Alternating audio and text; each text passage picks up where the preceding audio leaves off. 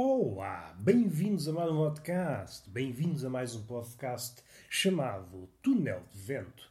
Este menino, como já vem sendo hábito, está na cama com o peito a descoberto e vocês perguntam: isso são modos de fazer um podcast? Que pouca vergonha vencer esta. Então, dá para fazer podcasts tronco nu? Perguntam vocês. É uma pergunta muito séria que merece toda a minha atenção, contudo, vou evitá-la. Suspeito que se fosse por aí, a coisa descambava e vocês não querem isso para a vossa vida. Vocês não me queiram ver furibundo, mais a mais quando estou furibundo de tronco nu. E eu sei que vos parece uma loucura, porque diabos está o rapaz de tronco nu na cama, é apenas de tronco nu, não estou nu da cabeça aos pés. É apenas o tronco nu por uma razão. Eu sou asmático. E se esta frase faz sentido, não faz, mas eu vou explicar. Eu gosto de poder fruir destes últimos dias que me permitem andar de tronco nu. Daqui mais uns dias, mais umas semanas, quando o frio vier rijo e não me permitir andar de tronco nu, que eu tenho esta saúde de, sei lá, esta saúde nada morto, mal apanho um friozinho, mal apanho uma amplitude térmica marota, ui, começo logo a espirrar. Queres ver que eu tenho que ligar para a funerária e encomendar uma caixa de sapatos? Não, não tenho posses para encomendar um caixão. E também não quero ser cremado. Eu contento-me com uma caixa de sapatos. Se for uma caixa de sapatos, imaginando que o sapato é de palhaço, se calhar com jeitinho até fico lá bem. Para que tanto espaço? Uma pessoa seja na vida, seja na morte, acho que não vale a pena morrer à larga. Uma coisa é compreensível na vida procurarmos uma casinha onde nos possamos preguiçar. Porque, ao contrário, certos casulos, é mesmo assim casulos, em Hong Kong, sobretudo as classes médias, há relatos. Há relatos, mesmo jornalísticos, que é assim, às vezes há relatos que vão a cavalo no boato e uma pessoa não sabe se é verdade, se é mentira. E ouvimos uma coisa e vemos uma coisa lá ao fundo, pensamos: será um cavalo? Será um morcego? Que bicho é? Eu não tenho estudos para definir este animal. E vamos a ver, quando se aproxima de nós, é apenas um boato, com uma crina maravilhosa. E isso entusiasma-nos. E já me perdi. Ouvi um cão ladrar e o meu cérebro espantou-se que é que eu estava a falar?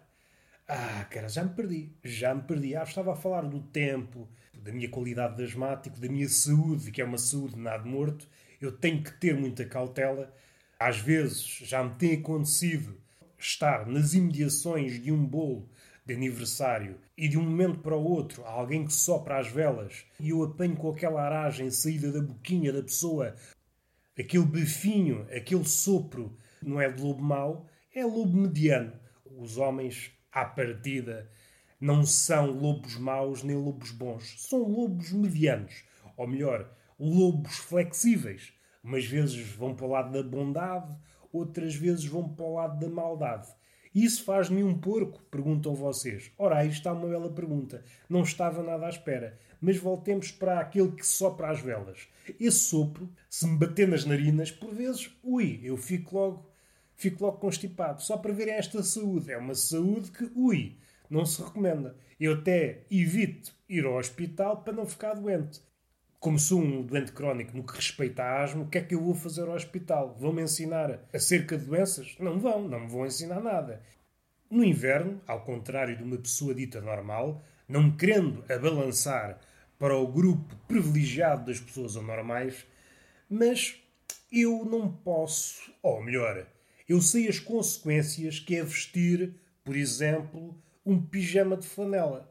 Ou pôr na cama uns lençóis de flanela, quentinhos. Eu não posso.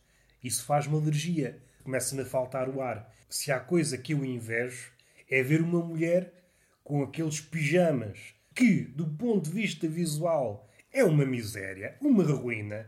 Olhemos a mulher de que forma for, seja a nossa corrente artística a que for, a mulher é sempre um trambolho. E agora poderão dizer, já há pijamas sexys. Mas não, eu não estou a falar de pijamas sexys. E isso até é um contrassenso. É até um oxímoro. Se é pijama, não é sexy. É outra coisa. Vamos lá ver se a gente se entende que é para não ver chatices. Mas esse pijama felpudo eu invejo, que é algo que eu nunca poderei vestir. Eu, eu posso vestir. Se por acaso for acometido por tendências suicidas, não preciso, como uma pessoa dita normal, uma pessoa dita normal quando se quer suicidar, opta, sei lá, seja pela via do enforcamento, seja pela via do envenenamento, seja com um tiro nos miolos, e todas essas coisas acarretam uma certa disciplina, um certo procedimento, coisas que requerem um planeamento e eu, se na vida já sou um desastrado, não consigo planear nada, agora para morrer é que eu começava a planear, nem me parecia bem o que é que as pessoas iam dizer de mim. Então vou uma vida toda assim às três pancadas e no suicídio, sim senhor, organizou-se. Só para verem, nunca conhecemos uma pessoa e eu não quero que digam isto de mim. No meu particular, se tiver essa tendência suicida, opto por um caminho muito mais fácil, que não acarreta grande planeamento, semanas, encomendar cordas, pensar numa cadeira que me suporte, ou um veneno, ou comprar uma pistola e balas. É tudo coisas que moem a cabeça. E uma pessoa, quando já está nessa situação, a pensar por ter má vida, eu pelo menos falo por mim, que estou mais ou menos, eu não digo feliz, a felicidade é inalcançável. Mais a mais quando estamos a falar de uma pessoa como eu, o sedentário. A felicidade está lá longe. Estamos a ver a felicidade. E eu penso, olha, agora lance-me aqui numa corrida. Primeiro de tudo, sou sedentário, não tenho aquela, aquele fogo e segundo, sou asmático, o que me encurta ainda mais o fogo. Bem feitas as contas, estou a correr um risco de vida sério, não menos que sério, ao procurar a felicidade. Se calhar mais vale estar quieto. O sofá é um sítio muito mais seguro. Mas finalizando esta ideia, se eu quiser pôr termo à vida, basta um pijama de flanela. É o suficiente. Estou, estou a imaginar alguém chegar à minha casa, ver o meu corpo no chão, já sem vida, e alguém pode perguntar: está sem vida? É que ele nunca teve vida. Verifique lá bem isso. As pessoas entendidas lá farão os testes e chegarão à conclusão: é pá, este rapaz é capaz de estar morto. Que é mesmo assim que uma pessoa avalia as coisas cientificamente. Causa de morte: pijama de flanela. O podcast está muito alegre. Falámos já de suicídio. O que é que podemos falar? Posso falar de um filme que vi ontem, o Playtime do Tati Vou apenas referir uma parte, que é uma parte substancial. Talvez um terço do filme se passe num restaurante onde há muita, muita coisa a acontecer. E é um retrato deste mundo moderno. Eu não quero contar muito do filme, podem querer ver o filme, é um filme de humor, é um filme do Tati. Não sei se dos últimos anos da década de 60 ou do princípio da década de 70 mas seja como for, é um bom filme. E essa parte do restaurante é muito engraçada em vários níveis. Há uma parte onde tudo corre mal, mas a coisa tem que continuar a acontecer. A coisa, o restaurante, aquela mistura com a pista de dança, aquela parte onde a banda. Esse sentimento que ninguém sabe o que está a fazer, mas, seja como for, temos que continuar a fazer aquilo que estamos a fazer. Neste caso, servir, neste caso, arranjar coisas. O mundo está a desabar, mas nós temos que continuar a nossa vida. O que importa é o movimento. O movimento da economia, o movimento do espetáculo e ninguém arreda pé. É engraçado. Vou só contar uma parte. A porta de entrada parte-se e quem está à porta para abrir a, a, porta do restaurante, que é um restaurante fino, eh, fica com a maçaneta e em vez de assumir que não há porta, limpam os vidros e passa o resto da noite a segurar na maçaneta, abre a porta invisível e fecha a porta invisível. E esse é um gesto que nós vemos por aí. Vemos por aí neste século XXI. A porta parte-se, nós seguramos a maçaneta, temos que fazer de conta que a porta ainda existe.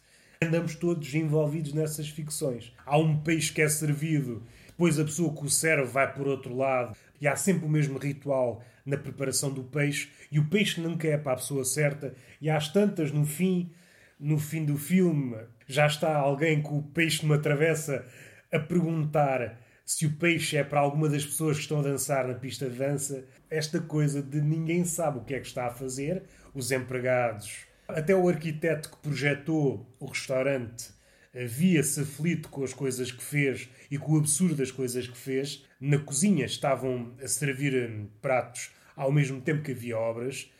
É engraçado esta coisa que nada pode parar isto. Mas não é que a imagem do homem moderno e o conflito com a economia.